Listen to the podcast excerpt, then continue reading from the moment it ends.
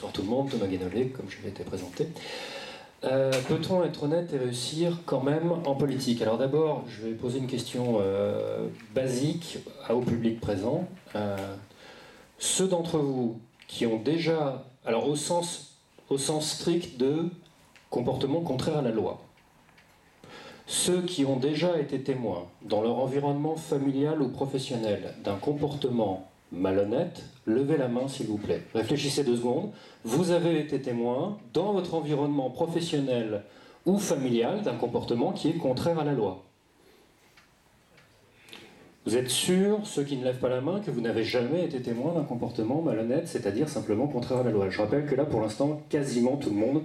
Non, ça y est, tout le monde. Tout le monde a levé la main. Bien. Alors, première question qu'on peut se poser, comment peut-on avoir une classe politique 100% honnête quand, sur le comportement de la population, ce dont vous avez été témoin dans votre entourage, c'est des proportions pareilles en termes de comportement malhonnête au sens strict, contraire à la loi? Premier point. Ensuite, qu'est-ce qu'on entend par honnêteté? Parce que moi, ce qui m'embêtait avec la façon de poser le sujet, c'est que honnête, soit vous considérez que c'est d'un point de vue moral, soit vous considérez que c'est d'un point de vue légal, soit vous considérez que c'est d'un point de vue euh, politique par rapport aux idées. Je vais préciser. Euh, honnête au sens strict juridique, ça veut dire que mon comportement est conforme à la loi. Bon, selon le cadre légal dans lequel vous êtes, je vous rappelle que faire les choses conformes à la loi n'est pas forcément moral. Et réciproquement. Donc, on va prendre quelques exemples très concrets, c'est mieux, ça permet d'avancer. Donc, l'honnêteté morale. Bah, je vous rappelle que est moral ce qui est conforme au système de valeurs. Et là, alors, il y a des gens qui ont, il y a, vu qu'on est dans un public d'une conférence de Utopia, il y a probablement des marxistes qui se sont glissés dans la salle, donc ils vont être fous de joie, parce qu'ils vont voir que je vais parler du paradoxe de Mannheim. Et donc ils vont être très contents.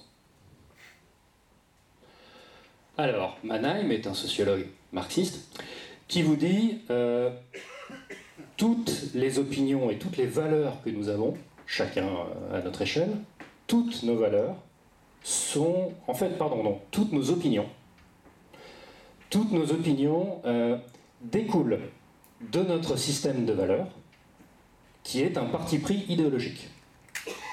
Donc donne-moi le système idéologique auquel tu as adhéré ou dans lequel tu es né sans jamais le remettre en question, et je te dirai quelles sont tes opinions sur tous les sujets. Donc, vous êtes bien d'accord? Alors pourquoi paradoxe? Parce que pour l'instant, dans ce que je viens de dire, il n'y a pas de paradoxe. C'est parce qu'il ajoute, bien entendu, je pense ça parce que je suis marxiste. D'où le paradoxe de Mannheim. Alors, Mannheim donc vous dit ça sur les systèmes de valeurs. C'est un point de vue bien évidemment relativiste sur le système de valeurs. Et donc, l'honnêteté morale, bah, ça dépend de votre système de valeurs. Je vais prendre un exemple plus précis parce que là, pour l'instant, on est encore un peu trop dans le conceptuel. Euh, Machiavel, dans Le Prince, grand classique, de la science politique, euh, comment dire, opérationnelle immédiatement. On va le dire comme ça. Euh, lui vous dit que dans le système de valeurs du prince, donc du, gouvernement, du gouvernant, il y a qu'il ne doit surtout pas hésiter à mentir si c'est dans l'intérêt de sa préservation au pouvoir, parce que sa préservation au pouvoir est dans l'intérêt de la stabilité politique, donc dans l'intérêt des habitants, puisqu'il présuppose que ce prince est un bon prince, et donc c'est son devoir de mentir à chaque fois qu'il le faut, si c'est indispensable, à son maintien au pouvoir. Sauf que vous pouvez parfaitement avoir comme système moral, je ne sais pas moi, euh, l'impératif catégorique de Kant, par exemple. C'est un système moral comme un autre, après tout. Et lui, si vous suivez l'impératif catégorique de Kant, vous ne pouvez pas ériger le fait de mentir dans n'importe quelle circonstance en règle générale, et donc, puisque vous ne pouvez pas l'ériger en règle générale, vous ne devez jamais mentir. Donc en fonction du système moral où vous êtes, par définition, vous allez être honnête selon votre point de vue en règle générale, mais malhonnête selon le point de vue des gens qui n'ont pas nécessairement un système de valeurs compatible avec le vôtre sur ce point. Donc ça c'est le premier souci avec honnête. Point de vue moral, ben, ça dépend de votre système de valeurs. Ensuite, euh, si on prend la vie politique plus quotidienne à laquelle nous sommes confrontés ou dans laquelle nous sommes immergés ou que nous vivons, appelez ça comme vous voulez, dans ce fonctionnement-là, il y a la question donc du. La question centrale, c'est la question du mensonge. Bien. Si je dis très précisément ce que j'estime être la réalité des difficultés qui nous attendent,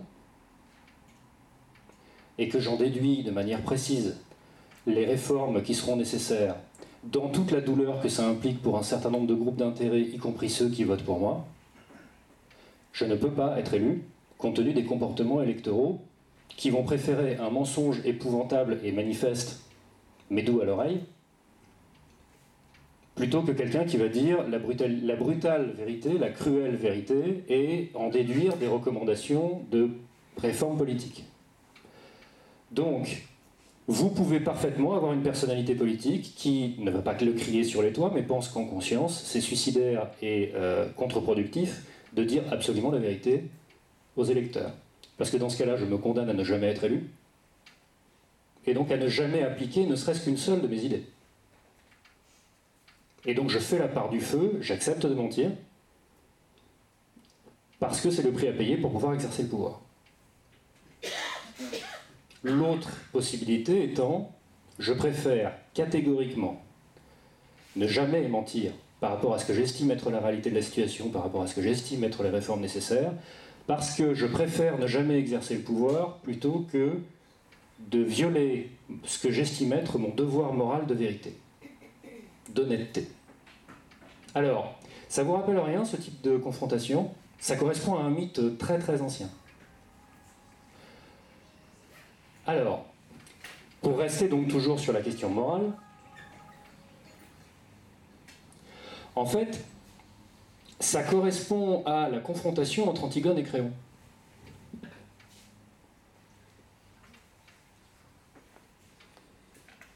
Alors, vous êtes tous passionnés de mythologie grecque, donc vous savez tous ce qu'est le mythe d'Antigone et Créon, mais je vais quand même le rappeler juste pour le plaisir.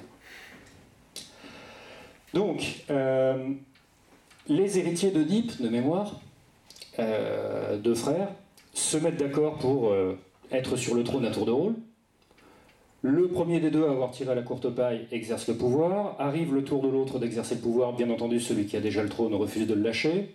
Guerre civile entre les deux frères qui s'entretuent.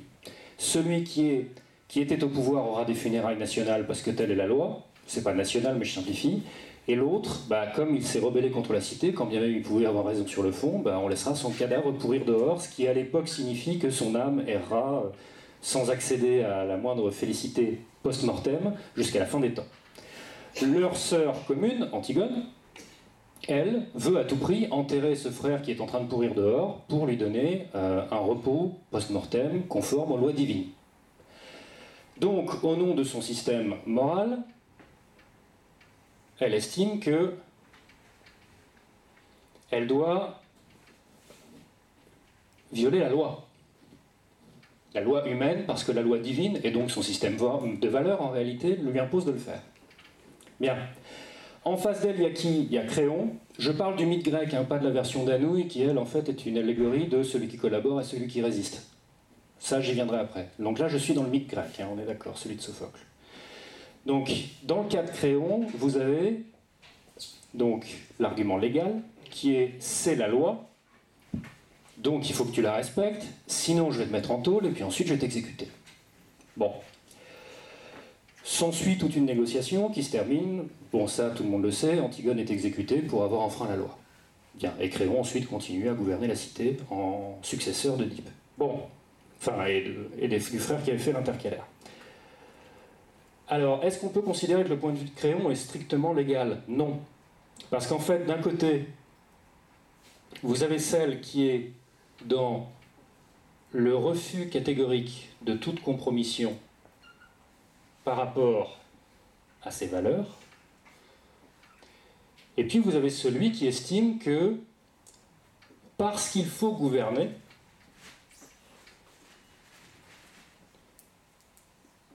il faut faire des compromis et donc enfreindre son propre système de valeurs. Et dans ce mythe qui quand même ne date pas d'hier, c'est le moins qu'on puisse dire, bah, vous avez euh, le problème permanent auquel la gauche en fait est confrontée, pour dire les choses clairement. Vous avez une gauche d'Antigone, encore aujourd'hui, en France, qui veut rester à tout prix dans la pureté absolue de ses idées, quand bien même ça la couperait de la possibilité, comment dire, de la probabilité raisonnable d'arriver au pouvoir par les urnes.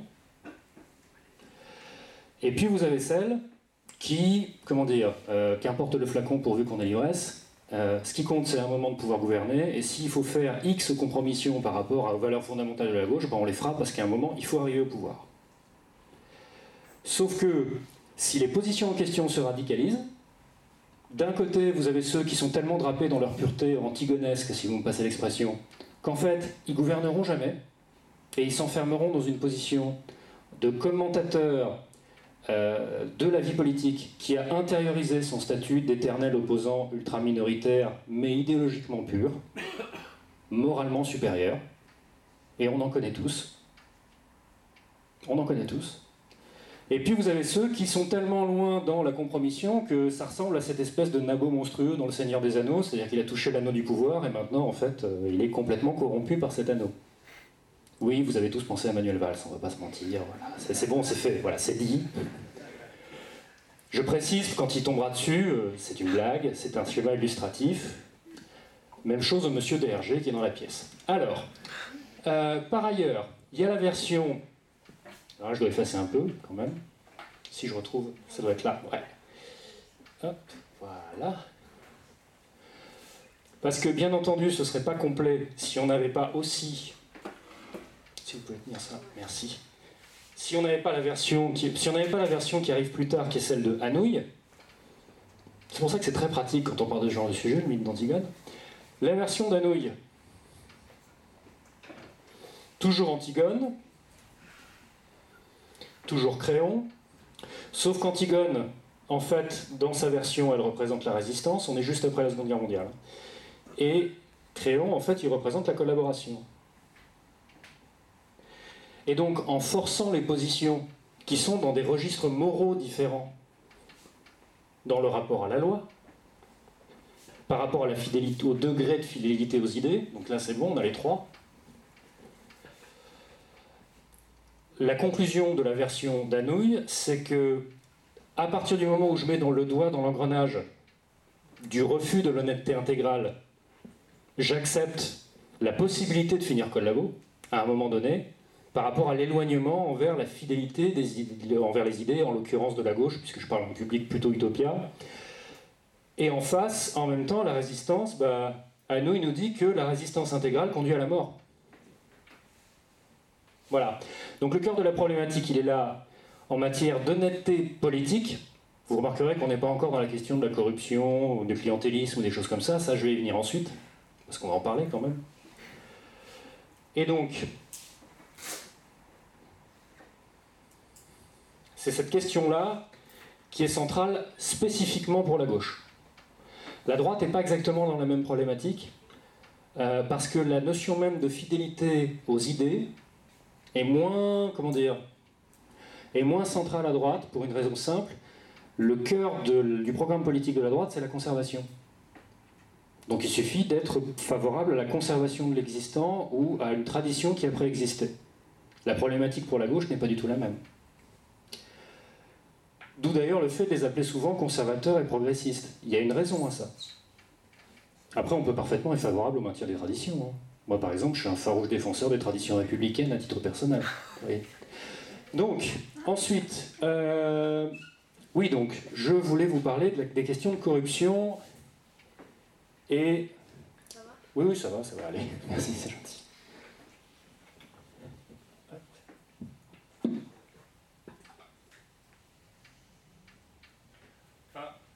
Puisqu'on parlait du mensonge, je vais quand même développer là-dessus parce que il y a une nuance aussi, si on est spécifiquement sur le mensonge, il y a la question, vous, avez, vous connaissez sans doute cette phrase, il y, a les il y a trois catégories de mensonges, les mensonges, les fiefs mensonges et les statistiques. Il y en a qui la connaissent peut-être. Bon. Plus sérieusement, en fait, il y a le fait de mentir, et puis il y a plus largement le fait d'être dans la rhétorique. Et là, j'en viens à une question centrale qui est celle de la communication. Alors, c'est un peu comme avec le fisc, il y a optimisé puis il y a frauder. Ben, il y a avoir une très bonne communication, et puis il y a mentir. Il y a avoir une communication qui sert à optimiser le fait de présenter de la meilleure manière possible sur la forme ce qu'on a à dire sur le fond. Et puis il y a le fait d'avoir une communication qui en réalité masque l'absence de fond. Prenons un exemple au hasard, euh, répétez en boucle, même quand on vous demande l'heure, que vous voulez faire preuve d'autorité, d'audace et de fermeté. Ça, c'est une communication publicitaire par mots-clés. Et ça, c'est l'irruption des communicants dans le conseil politique, les communicants de type publicitaire. Donc là, on est dans la malhonnêteté parce que la communication remplace, enfin l'emballage se suffit à lui-même alors qu'il est vide. Sauf que symétriquement, vous allez avoir, et ça c'est quelque chose de fascinant je trouve, mais c'est désespérant, hein, là c'est juste à titre personnel, c'est que dans le même temps, plus vous êtes, il semble que plus vous êtes convaincu d'avoir raison sur le fond et d'avoir et plus vous avez un fond qui est dense, moins vous êtes porté à faire l'effort de lui donner un marketing séduisant. Et donc d'un côté, on a des crayons qui ont un superbe marketing qui tourne à vide, et de l'autre, on a des antigones qui pourraient avoir des idées intéressantes, mais qui sont infoutus de les vendre et qui en plus trouvent ça sale. Voilà. Donc, sur la communication, la rhétorique, le mensonge, on est bien d'accord que le mensonge, de toute façon, au sens strict, c'est au sens le plus strict, honnêteté, malhonnêteté, bah, c'est forcément quelque chose de malhonnête, mais peut-être que dans votre système moral, ce que je disais tout à l'heure, ça peut quand même se justifier. Et donc c'est malhonnête au sens strict, mais par rapport à votre système de valeurs, ça se justifie quand même. Ça reste dans le camp du bien, si vous voulez.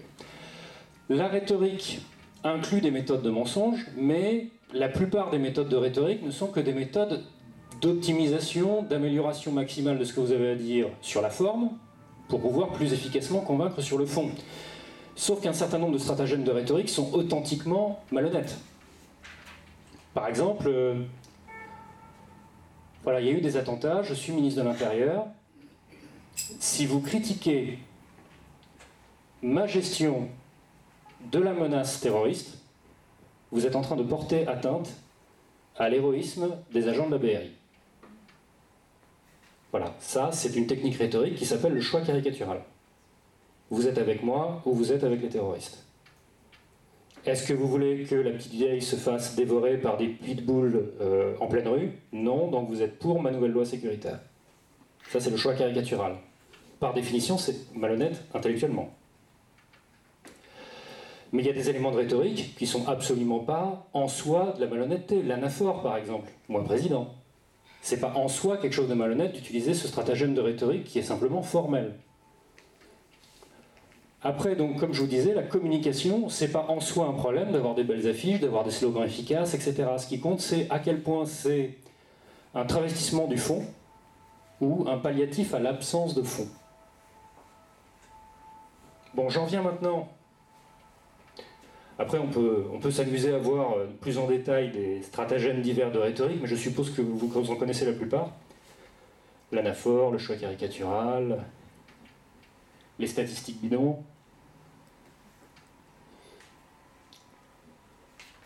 Le résumé malhonnête, la valse à trois temps, qui, enfin la, valse à quatre temps qui est mon préféré. Celui-là, je vais peut-être vous le faire parce que, quand même, euh, ça va vous rappeler quelqu'un. Je dirai pas qui, vous allez trouver tout seul. Ça va vous en rappeler plusieurs, en fait, vous allez voir. Donc ça, c'est intellectuellement malhonnête. D'accord? Et c'est un stratagème de rhétorique. Alors, Première étape, la provocation. Vous dites un truc qui est vraiment, mais vraiment, briser un tabou.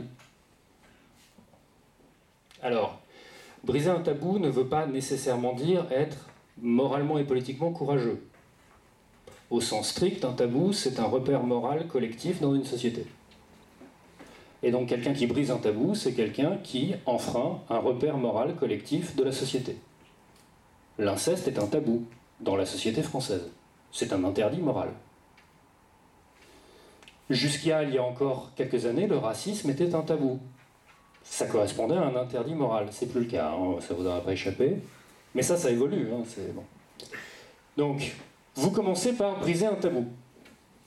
Ensuite, alors je sais pas, moi par exemple, euh, vous dites que euh,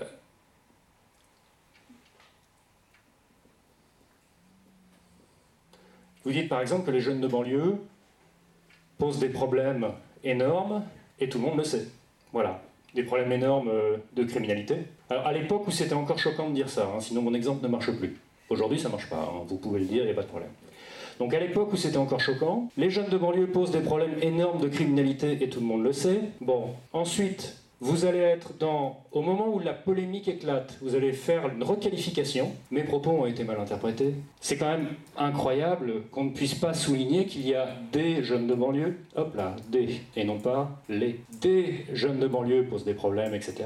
Et d'ailleurs, je souligne à travers ça le manque de moyens de la police. Je ne veux stigmatiser personne. Voilà, vous venez de changer de sujet. Troisième étape, la victimisation. On ne peut plus rien dire dans ce pays, je suis une victime du tabou de la bien-pensance du politiquement correct Germano Pratin. Et quatrième étape, le triomphe. Souvenez-vous, j'avais été le premier à parler du manque de moyens dans la lutte contre la criminalité d'une minorité de jeunes de banlieue. Et vous vous souvenez qu'à l'époque, tout le monde m'était tombé dessus. Mais j'avais eu le courage de le dire. Voilà, c'est comme ça qu'on fait. Ça, c'est la valse à quatre temps. Donc c'est une communication optimisée puisqu'elle vous permet d'attirer massivement l'attention sur vous en commençant par briser un tabou et puis au fil de jeu, vous prenez une proposition qui est plus raisonnable et vous terminez en disant que vous êtes victime d'une conjuration du politiquement correct. Donc là, c'est jackpot. Méthode systématisée, vous l'aurez reconnu par Nicolas Sarkozy quand il était ministre de l'Intérieur. Et donc là, vous êtes dans une stratégie d'optimisation sur la forme qui est intrinsèquement malhonnête, intellectuellement. Alors j'en viens à la question de l'honnêteté sous l'angle de la corruption, du clientélisme, etc. Pour rester dans la même grande famille de pensée par rapport à mon public, est-ce qu'il y a des fans de Moss dans la salle? Le sociologue Moss Médiation par l'objet Il y en a. Bon, c'est pour vous. Moss, la médiation par l'objet. C'est-à-dire don contre don. Tu me rends un service, je te rends un service, tu m'offres un truc, je t'offre un truc. C'est central dans n'importe quelle relation humaine, de n'importe quelle communauté sur Terre. Euh, n'importe quel groupe humain pratique ça. Bon, l'exemple le plus simple, c'est euh, bah, les cadeaux de Noël. C'est matériellement absurde en réalité de d'offrir à quelqu'un un truc qui vous offre un truc en retour, alors que vous pourriez aussi bien chacun acheter le truc qui vous plaît de votre côté. Pourquoi vous le faites? Parce que vous matérialisez par l'objet, médiation par l'objet, l'existence d'une relation qui vous tient à cœur. Et si jamais vous vous trompez dans le prix du cadeau, ou la valeur manifeste du cadeau, quelle qu'elle soit, c'est pas forcément un prix au sens économique strict, si vous vous trompez dans la valeur du cadeau, je sais pas, euh, offrez à votre femme une boîte de cure-dents, vous verrez, eh bien vous êtes en train de lui donner une indication du prix réel que la relation a à vos yeux. Donc ça, c'est la médiation par l'objet. Plus vous en mettez des tonnes, plus vous êtes en train de montrer que vous vraiment vous, tenez à la relation. Raison pour laquelle, plus la relation est proche, plus l'effort matériel, quel qu'il soit, ça peut être de le fabriquer soi-même, hein, ça marche aussi, euh, plus l'effort pour faire ce cadeau va être important. Don contre don, c'est quelque chose de fondamental dans à peu près toutes les cultures. Bien, donc la médiation par l'objet, ça n'a rien de malhonnête. Sauf que si je monte d'un cran, il y a la connivence. Vous avez des responsabilités politiques, vous vous retrouvez souvent dans les mêmes dîners, les mêmes fêtes avec les mêmes personnes. Vous vous échangez des cadeaux et aussi des services. C'est pas de la corruption, c'est juste qu'on s'entend bien et qu'on est dans don contre don. Ils, font du mot sans le savoir. Sauf qu'à un moment donné, vous êtes au stade de la connivence. Et donc le type qui vous demande une décision politique, euh, bah, c'est pas juste un acteur du système politique qui vous demande euh, une décision. C'est un copain qui vous demande un service. Est-ce qu'on est toujours dans l'honnêteté? Montons d'un cran. Il y a le clientélisme, au sens, comment dire, au sens de la République romaine euh, de la Grande Époque. Un avocat comme Cicéron, en fait, il recevait sa clientèle. À l'époque, on ne payait pas les avocats, on leur donnait des, on leur donnait des choses, et ça fonctionnait comme, enfin, vous allez voir tout seul à quoi ça correspond de nos jours c'est que euh, l'avocat recevait tous les gens qui étaient sa clientèle, mais il ne pouvait pas toucher d'argent pour ses services. C'était interdit à l'époque, ça, n'existait pas. Et donc que faisait-il? Eh bien, il servait de point central, de, il, comment dire, il servait de, de méga intermédiaire parce qu'il demandait des services à des gens de sa clientèle et il recevait des services d'autres gens de sa clientèle et il demandait des services à une partie de sa clientèle pour d'autres gens de sa clientèle et réciproquement et donc il servait de plaque tournante d'échange de services. Bien. Alors ça a donné, notamment dans le bassin méditerranéen, deux grandes catégories d'évolution, la mafia et la politique. Alors, entendez-moi bien, je ne suis pas en train de dire que la politique est par définition un système clientéliste au sens mafieux et au sens corruption. Je suis en train de dire que servir de plaque tournante d'échange de services et de décisions favorables est inhérent à l'exercice de l'activité politique au sens strict du clientélisme de la romantique. Maintenant, ma question est, à quel moment on passe du clientélisme au sens strict de la romantique à cet homme politique est un mafieux Où on place la limite Et enfin, vous avez bien sûr la corruption. Et vous comprendrez bien qu'une fois que je vous ai parlé de don contre don, connivence, clientélisme, moi j'ai beaucoup de mal à définir à quel moment commence la corruption et donc la malhonnêteté. Vous voyez? La seule définition qu'on ait qui tienne debout en pratique au quotidien, bah, c'est quand les types se font choper en faisant un truc contraire à la loi. Mais ça, c'est une définition strictement légale. Vous pouvez avoir des cas où vous allez estimer, vous, qu'il y a corruption, mais d'un point de vue légal, il s'est rien passé de contraire à la loi, donc non, il n'y a pas corruption. Vous voyez? Donc j'insiste là-dessus parce que si on n'a pas ces catégorisations et ces concepts-là en tête, on peut débarquer dans une collectivité territoriale, pas dans les collectivités territoriales, dans une collectivité territoriale, je ne généralise pas, et voir comment ça fonctionne et avoir l'impression d'un système affairiste et clientéliste où tout le monde se connaît, tout le monde se fait la bise et échange de dons contre dons, et vous vous dites, mais qu'est-ce que c'est que ça? C'est du clientélisme généralisé Non, pas nécessairement. C'est malheureusement plus compliqué à catégoriser. Voilà, donc, maintenant, ces préalables étant établis, peut-on être honnête et réussir quand même en politique? Bah, si on parle de l'honnêteté en termes de fidélité à ses idées, bah oui, on a, plein d'exemples en réalité. De fidélité quasi totale. Par contre, l'exercice du pouvoir indique qu'une fois que vous avez conquis le pouvoir, a priori, vous n'allez pas pouvoir systématiquement faire ce à quoi vous vous êtes engagé, mais on a plutôt des exemples de gens qui ont fait ce qu'ils avaient annoncé. À part sur l'Algérie française, le général de Gaulle est quelqu'un qui a été cohérent par rapport à ce qu'il annonçait. L'ennui, c'est que le truc sur lequel il n'a pas, pas fait ce qu'il a dit, c'est vraiment un truc monumental qui a provoqué un exode de millions de personnes sur l'Algérie française. Si vous prenez le suivant, Pompidou, bah, il n'y a pas d'exemple particulier, en tout cas à ma connaissance, dans lequel il est trahi un engagement solennel vis-à-vis de la population. Giscard d'Estaing, je vois pas. Alors là, on arrive à François Mitterrand, et là, c'est un peu plus compliqué. Mais vous m'accorderez au moins que pendant les deux premières années de son mandat, il a fait très exactement ce qu'il avait promis. Vous voyez? Alors après, je peux continuer les exemples à l'infini, mais Nicolas Sarkozy, on peut être en d'accord ou en désaccord avec sa politique, mais l'essentiel des, des, promesses qu'il avait faites pendant sa campagne électorale, c'est des choses qu'il a faites en termes de réforme politique. Donc peut-on réussir en politique en étant fidèle à ses idées? Si on admet qu'on en change souvent, ce qui après tout n'est pas forcément choquant par rapport au fait qu'on est dans un contexte qui lui-même est changeant, le fait d'appliquer les grands engagements qu'on a pris, pas forcément dans les moindres détails puisque le contexte change, apparemment, empiriquement, oui c'est possible. Jamais à 100%, faut être clair, mais c'est possible. En termes de fidélité à ses idées. Si on parle d'honnêteté au sens plus largement moral du terme, bah vous me voyez venir, ça dépend de votre système moral. Et donc, dites-moi préalablement quel est le système moral dans lequel vous vous inscrivez, et dans ce cas-là, je pourrais vous dire si l'homme politique peut, par rapport aux standards que vous vous posez, se hisser à ce niveau d'honnêteté. Par exemple, il y en a peut-être parmi vous qui pensent qu'un homme politique ne doit jamais mentir. Dans ce cas-là, je vais vous dire non. On ne peut pas être honnête et réussir en politique. Pas dans un système électoral démocratique. En tout cas, pas à ce jour. Et enfin, donc, légal, du strict point de vue légal, il me semble que la question du respect de la loi par les gouvernants s'est posée pour tous au moins une fois, au niveau national. Je raisonne au niveau national. En revanche, j'attire l'attention sur un problème qui est très répandu quand on parle de la classe politique, c'est le problème de la généralisation, qui est un poison euh, que vous connaissez tous, je suis, enfin, me semble-t-il, par rapport au racisme, qui est une généralisation par rapport à des problèmes négatifs qui peuvent exister sur un tout petit échantillon de la population que vous considérez. Ça donne des Arabes délinquants devient les Arabes sont une source de délinquance. Généralisation. Des hommes politiques corrompus, des chefs d'entreprise qui se gavent, deviennent les hommes politiques sont corrompus, les chefs d'entreprise se gavent. Voyez? Et donc j'attire l'attention sur le fait qu'il y a manifestement un problème de plus en plus de généralisation quand on a un jugement extrêmement négatif sur nos élites en prenant les cas les plus épouvantables disponibles et en les généralisant comme étant euh, l'ordinaire de la profession. Dans la classe politique, si on prend tous les gens qui ont des mandats électifs, bah non, euh, l'écrasante majorité, bah, c'est des gens honnêtes et c'est plutôt des gens mal payés d'ailleurs, si on les prend tous en compte. Voilà donc, j'espère en tout cas avoir répondu à la question. Vous aurez compris que ma démarche correspondait surtout au fait de clarifier les concepts et de montrer que la réponse était plus complexe en réalité que se contenter de dire bah, c'est blanc ou c'est noir, et d'insister sur le fait qu'il y a plusieurs niveaux de réponse à cette question, en particulier qu'il ne faut pas confondre le niveau moral, le niveau légal et le niveau de fidélité à ses idées. Si ça s'est passé, à la rigueur, le reste de ce que j'ai pu expliquer, c'est pas grave si vous le retenez pas, mais c'est ça surtout qui est fondamental. Euh, et que la question de la fidélité aux idées est centrale pour les, pour les personnes qui, qui, ont des convictions de gauche. Puisque là, on tombe sur ce que je vous disais, le débat entre la gauche Antigone et la gauche Créon, qui dure, je crois, depuis que la gauche est la gauche. Voilà. Je vous remercie de votre attention et s'il y a des questions après les autres interventions, je suis à votre entière disposition, ça va de soi. Merci.